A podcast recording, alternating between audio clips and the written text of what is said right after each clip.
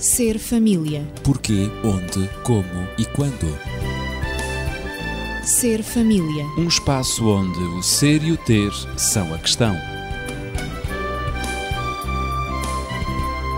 Ser família. Um mundo a conhecer.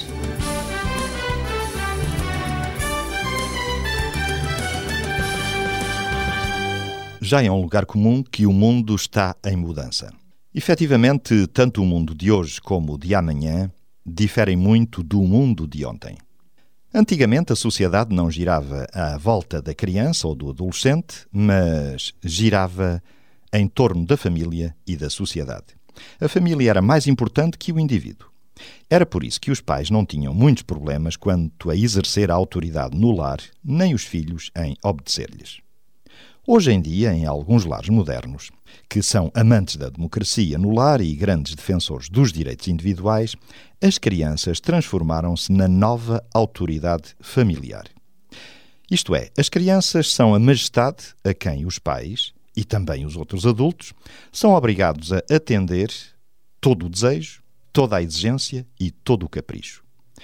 Esses lares são promotores de uma monarquia onde as crianças são autênticos tiranos e os adultos são os fiéis e temerosos súbditos. Em alguns lares modernos, os pais perderam toda a autoridade. Mas, outrora, os pais eram a autêntica autoridade do lar e exerciam-na sobre os filhos de todas as idades. Os filhos, também de boa ou má vontade, aceitavam essa autoridade dos pais sem questionar.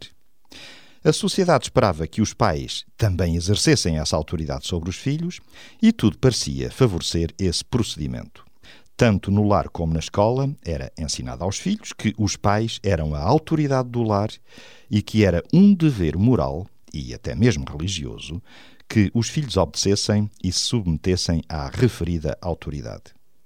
Mas chegamos hoje a esta situação de quase anarquia. Ou melhor, os pais perderam toda a autoridade no lar, em lares modernos. Eu continuo acompanhado de Daniel Esteves, médico e terapeuta familiar, também de Natividade Lopes, professora, e eu coloco já a questão à Natividade: como é que chegamos a esta situação atual? Não será fácil responder através de uma única frase.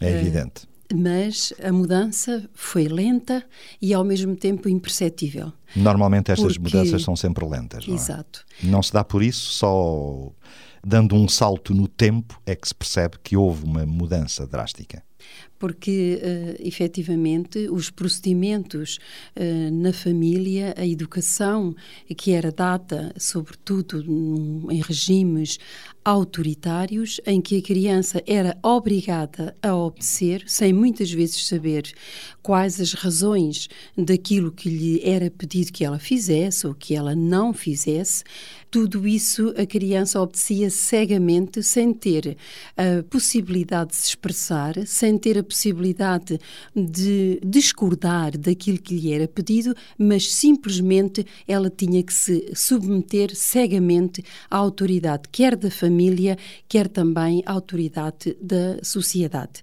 E, portanto, a mudança para os tempos que hoje estamos a viver, em que a criança é de facto uma criança ditadora, é tratada com uma importância que ela merece, é evidente, mas que talvez tenha sido levada a excesso tudo isso. Tem direitos excessivos, não é?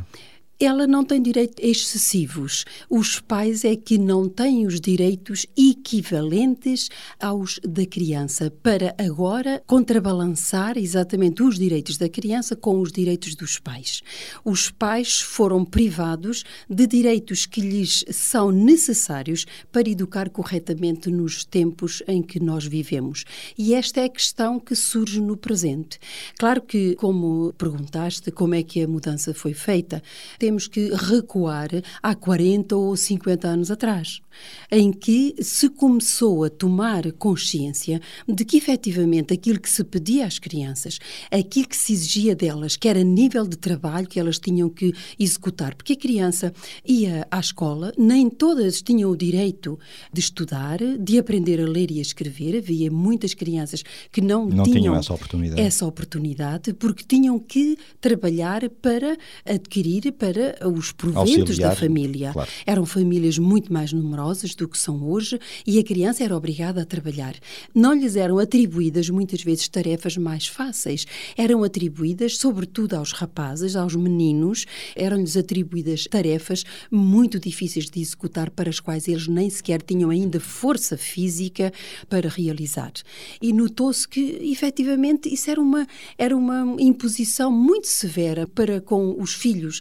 E os filhos dessa geração tornaram-se, por sua vez, muito eh, severos também quando eles assumiam a paternidade, Claro. quando eles fundavam as suas famílias, eles, por sua vez, davam uma continuidade de educação muito recebido. severa e muito austera. Havia que produzir, havia que trabalhar, havia que obedecer e nada mais. Uhum. E, portanto, eh, estudos foram feitos. É evidente que surge a psicologia anos mais tarde, que agora vai ver que o resultado desses temperamentos, dessas personalidades austeras, exigentes, autoritárias, que eram precisamente provenientes de estilos de educação completamente desadequados para as necessidades da criança. O aspecto afetivo da criança, o aspecto humano não era considerado, mas sim o da força, o do poder, o da produção. Tudo tinha que redundar numa produção, quer em dinheiro, uma produção material, para que a sociedade vivesse o melhor possível. O trabalho era a força motriz Produzir para a sociedade de para a consumo. sociedade de consumo. Exatamente.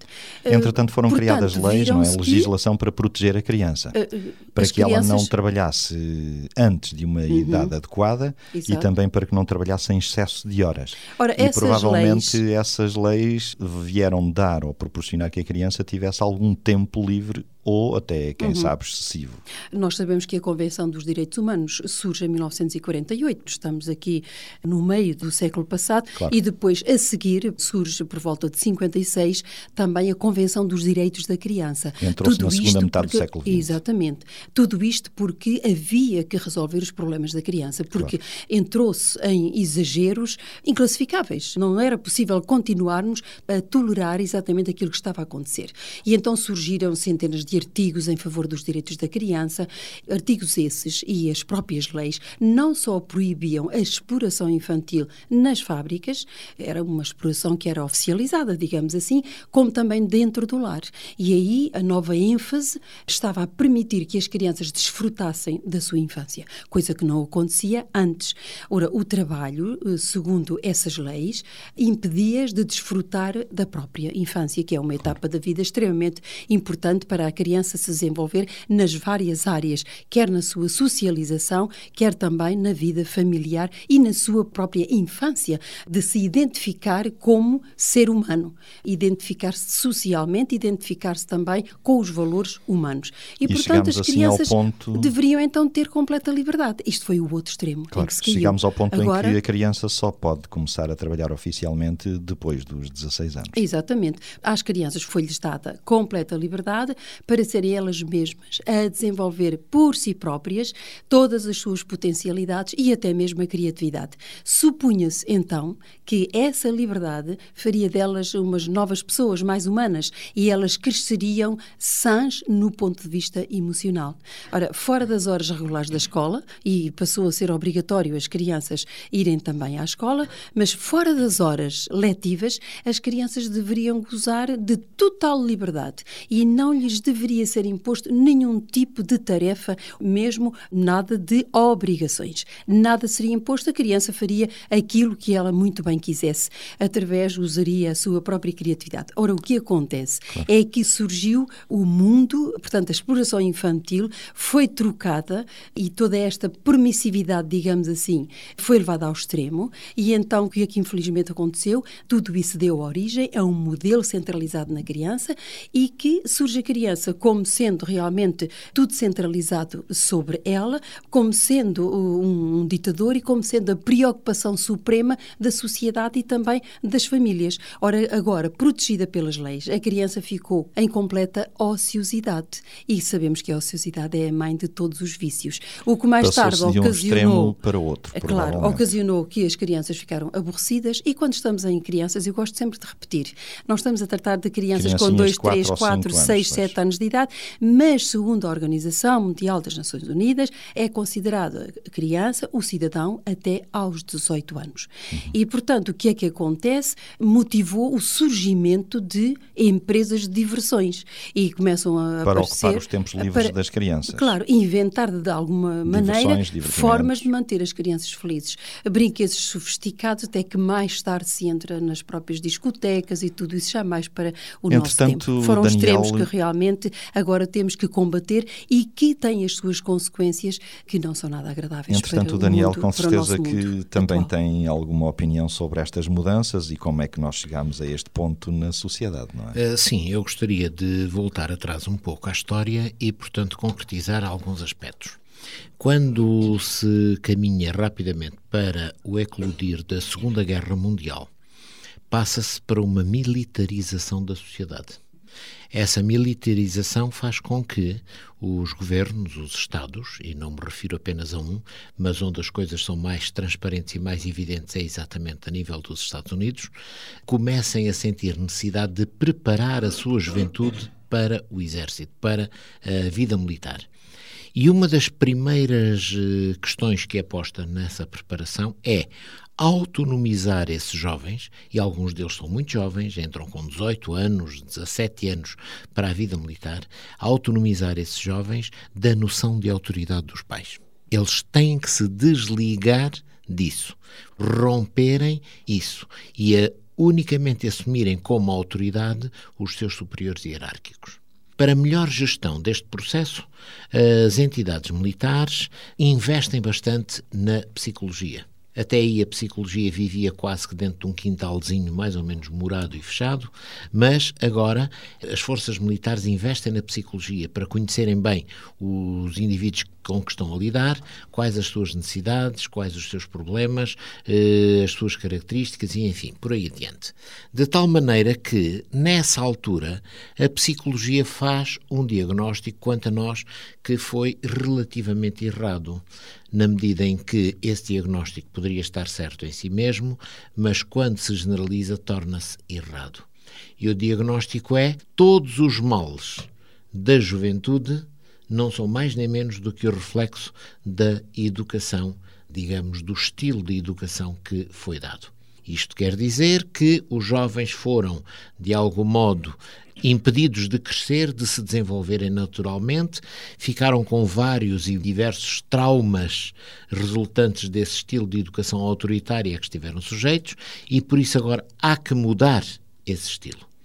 E então o que sucede é que vai-se passar progressivamente, e depois do fim da guerra, a feitura das leis, os legisladores seguem esta via, vai-se passar de uma sociedade em que a família era significativa, era importante, determinava os modelos de crescimento e desenvolvimento dos jovens, para uma sociedade em que se diz cada vez mais que essa família não tem tanto quanto se possa pensar que ver com esse desenvolvimento, porque o que temos que mais prezar é os direitos individuais de cada indivíduo, de cada jovem. E por aí se vai focar, descentraliza-se a tónica dominante da família para o indivíduo. As crianças começam a ser ensinadas na escola que a polícia tem um número para o qual podem ligar no caso do pai ou a mãe lhes baterem e começam, portanto, a ser desafiantes nesse processo. E os pais, perante esta pressão, perante toda a evolução, perante a noção do politicamente correto, de que, coitadinhas das crianças, não os podemos contrariar, porque senão vamos criar-lhes traumas, os pais vão se demitindo mais e mais da sua tarefa de educadores. E então o que sucede é que chegamos depois ao ponto, e eu digo quando esse diagnóstico, nessa altura, logo no pós-guerra, foi feito, ele pecou porque tentou encarar apenas uma realidade e não pesou as consequências para o futuro. Uhum. E então o que sucede é que deixamos de ter uma geração de jovens com traumas devido à sua educação para passarmos a ter uma geração de jovens sem limites devido à sua educação.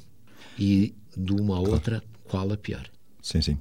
Ora, lembrando também que, por outro lado, os pais eh, sempre desejaram o bem dos filhos, não é?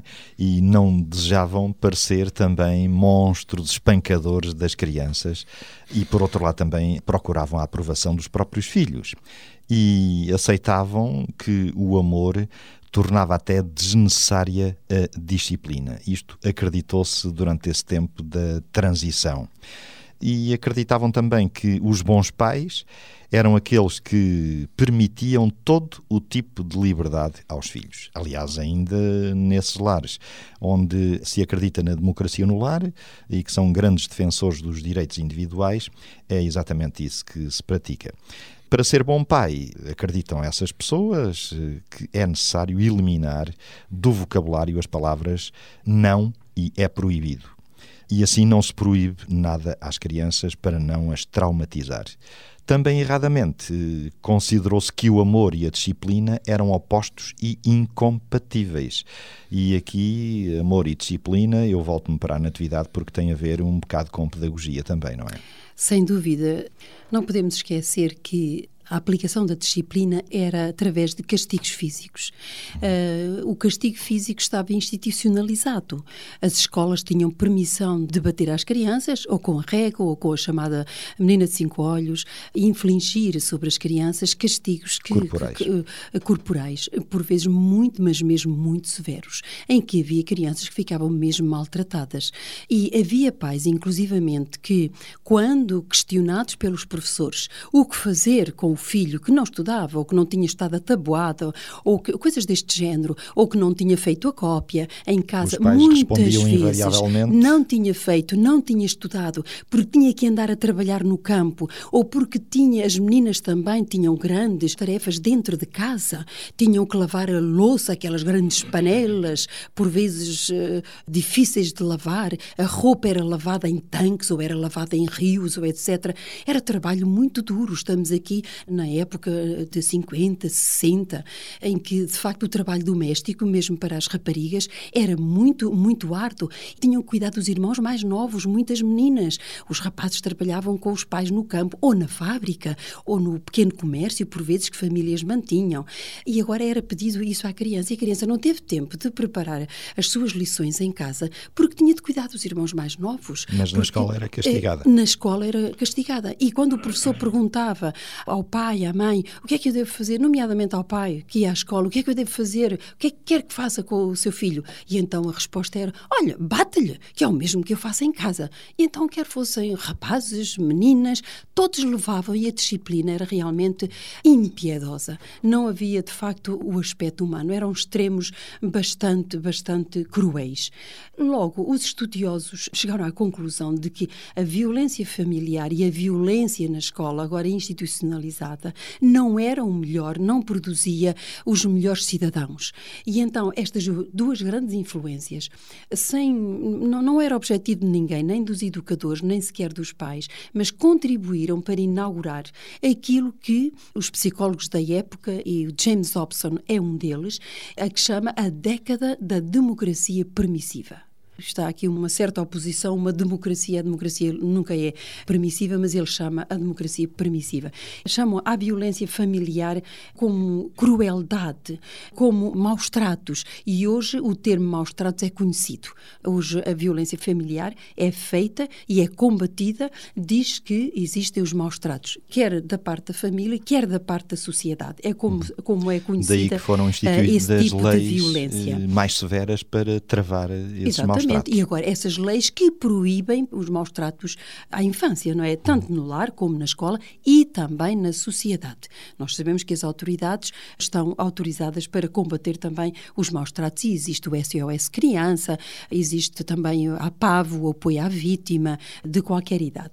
Por outro lado, as novas teorias sobre o desenvolvimento infantil continuavam mesmo nessa época a destacar a importância dos primeiros anos, em que era nos primeiros anos que a criança deveria devia ser moldada para ter uma conduta adulta estável e equilibrada.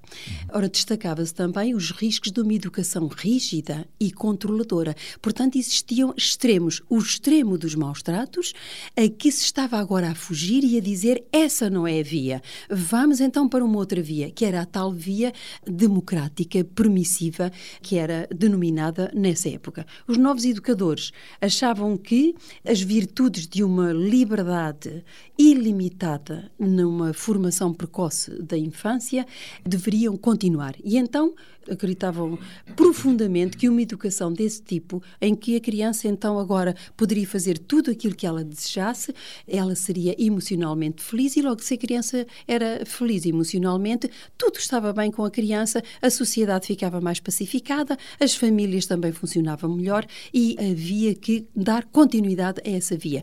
E escrevia-se e os psicólogos aconselhavam realmente que a criança devia ser deixada à vontade para ter liberdade para realmente fazer aquilo que ela mais desejasse, sem limites. E assim, dessa maneira, Daniel, digo eu, a sociedade virou 180 graus, não é? Sim, 180 graus, é verdade.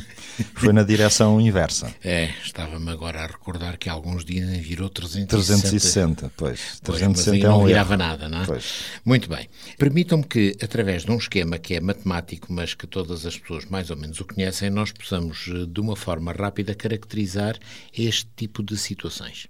O estilo de parentalidade que nós podemos ter pode ter quatro, digamos, de acordo com alguns, outros dizem que são só três, mas vamos considerar um modelo em que tenha quatro hipóteses distintas. Vamos colocar um sistema de uh, eixos, portanto, que se cruzam uh, em perpendicular. O eixo vertical, vamos dizer que é o eixo correspondente ao amor, e, portanto, a parte de cima será onde há muito amor, a parte de baixo onde esse amor escasseia. O eixo horizontal, vamos dizer que é o eixo das regras ou da disciplina, hum. em que para o lado esquerdo não haverá disciplina, não haverá regras, para o lado direito haverá essas regras. Temos, portanto, assim o espaço dividido em quatro quadrantes.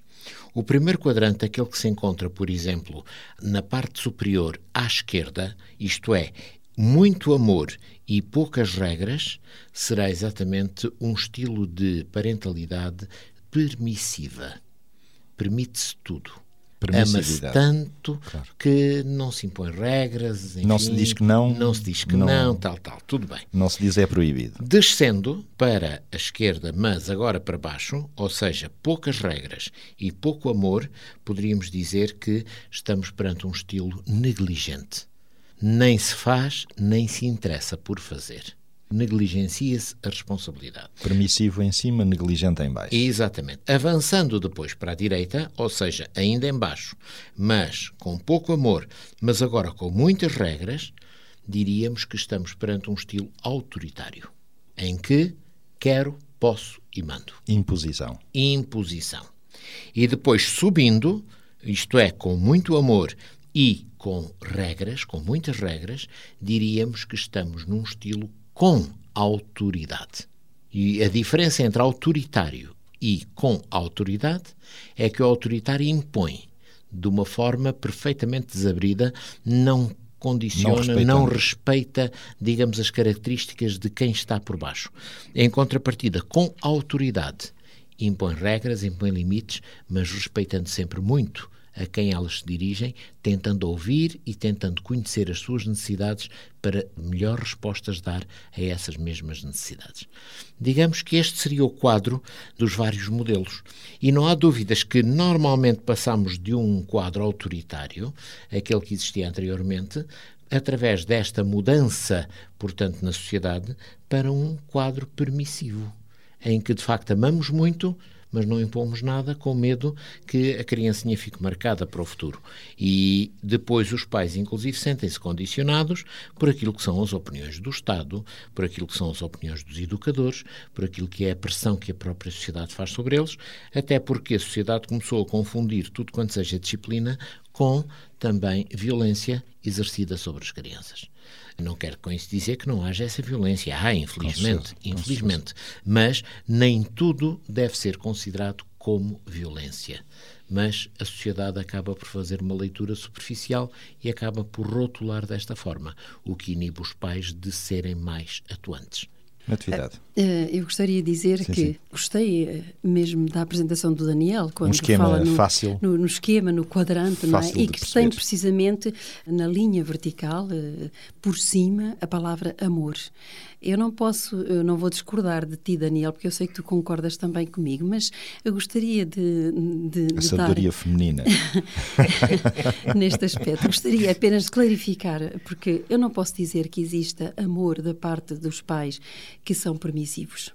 Quando nós amamos, nós É cuidamos, deles, não é? nós interessamos-nos. E ótica. precisamente o quadrante do lado direito apresenta a falta de cuidado, de interesse. Não estão interessados, não se preocupam, não é? Em moldar a criança, em colocar-lhe algum limite ou em colocar algum Não, isso é obstáculo. do lado esquerdo, desculpa. Do lado esquerdo é que. Aí do é lado esquerdo é vontade. permissividade. É a permissividade. Exatamente. mas do- Permissividade em cima e, mas também portanto, há negligência. em baixo. Exatamente. Há negligência em baixo. Em baixo. Claro, Exato. Dentro me- Portanto, do mesmo lado. O amor não pode ser negligente. O amor em cima, tudo bem, mas o amor, de facto, exercendo para o exercício da autoridade. Não, portanto, sendo autoritário, mas da autoridade em que existe o Exatamente. exemplo, em que existe a preocupação e em que existe a colocação de limites. E nessa colocação de limites eu transmito que me preocupo e que cuido do objeto do meu amor, que são os meus filhos.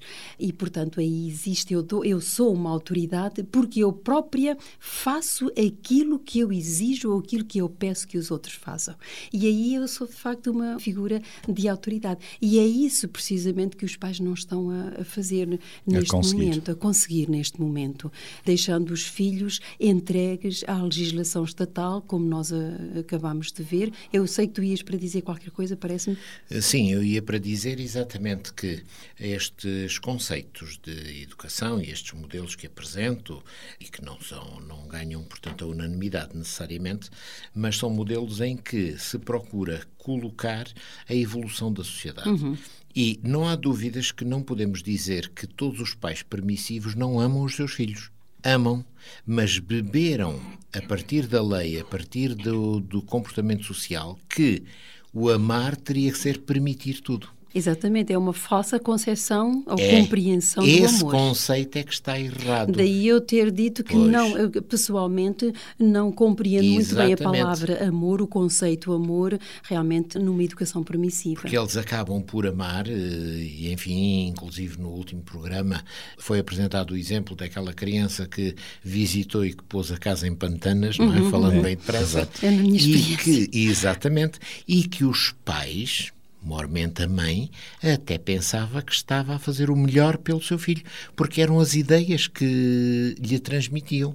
Era deixar a criança expressar-se, deixar a criança crescer, ela própria iria centralizar a sua ação em depois comportamentos corretos e tal, tal, tal, tal.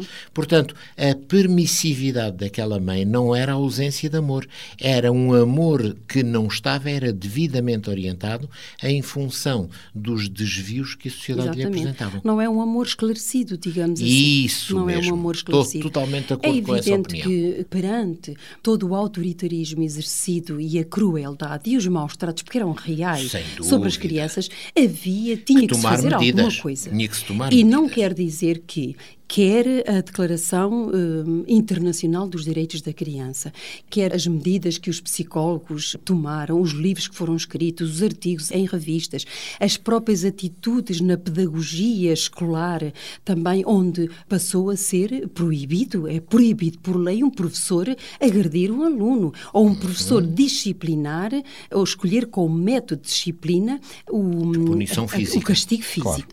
Tinha que se fazer alguma coisa, porque se tinha chegado a extremos completamente insuportáveis pela sociedade e pelas próprias crianças. As crianças foram tiranizadas, podemos dizer. Mas agora, há, neste momento, o que nós pretendemos fazer, e sobretudo neste programa, não é dizer que tudo está mal, mas é dizer que há que ver aquilo que efetivamente é um exagero e há que procurar um equilíbrio. Há que eh, ver e que fazer uma preparação para a paternidade que hoje é exigido pelos pais, porque não é fácil exigir uma paternidade com todas as leis que existem em defesa da criança, com muita ignorância que existe também da parte dos jovens sobre aquilo que é ser pai, ser mãe, que por vezes são pais, tornam-se pais muito cedo, muito precocemente, mesmo na própria adolescência, e que não têm preparação para formar uma família, há necessidade de esclarecer cada vez mais os jovens, a sociedade, por todos os meios, fazermos formação no sentido de uma disciplina coerente e de uma disciplina que produza crianças e jovens equilibrados, que não sejam nem violentos, que sabem também, por sua vez, educar as suas próprias famílias. Porque realmente aquilo a que estamos a assistir é a uma juventude que está um bocadinho perdida e que diz que perdeu as referências, mas que não sabe muito bem para onde se virar. Estamos, de facto, numa, numa viragem na história da pedagogia em função de uma educação equilibrada com tudo aquilo, os desafios que a sociedade hoje traz para a criança, os desafios das próprias famílias, que realmente não é fácil hoje uma educação equilibrada. E há que nós avançarmos e fazermos programas e podermos ajudar também, dar a nossa colaboração para é dizer que em que é que consiste esse mesmo equilíbrio. Por isso, agora os filhos não pedem, mas exigem e, e ameaçam. E dizem até aos pais: se me bateres, eu chamo a polícia. E vamos continuar com este tema no próximo programa. Entretanto, se nos quiser eh, escrever, se nos quiser contactar, poderá colocar as suas questões, dúvidas ou fazer comentários e sugestões para o 219 106 310. Entretanto, é necessário educar no respeito e afeto e transmitir valores, falar com as crianças, os jovens, ouvi-los, escutá-los e aceitar as frustrações e impor limites e exercer a autoridade sem medo, mas com amor. Voltaremos na próxima semana. Ser família. Porquê, onde, como e quando. Ser família. Um espaço onde o ser e o ter são a questão. Ser família. Um mundo a conhecer.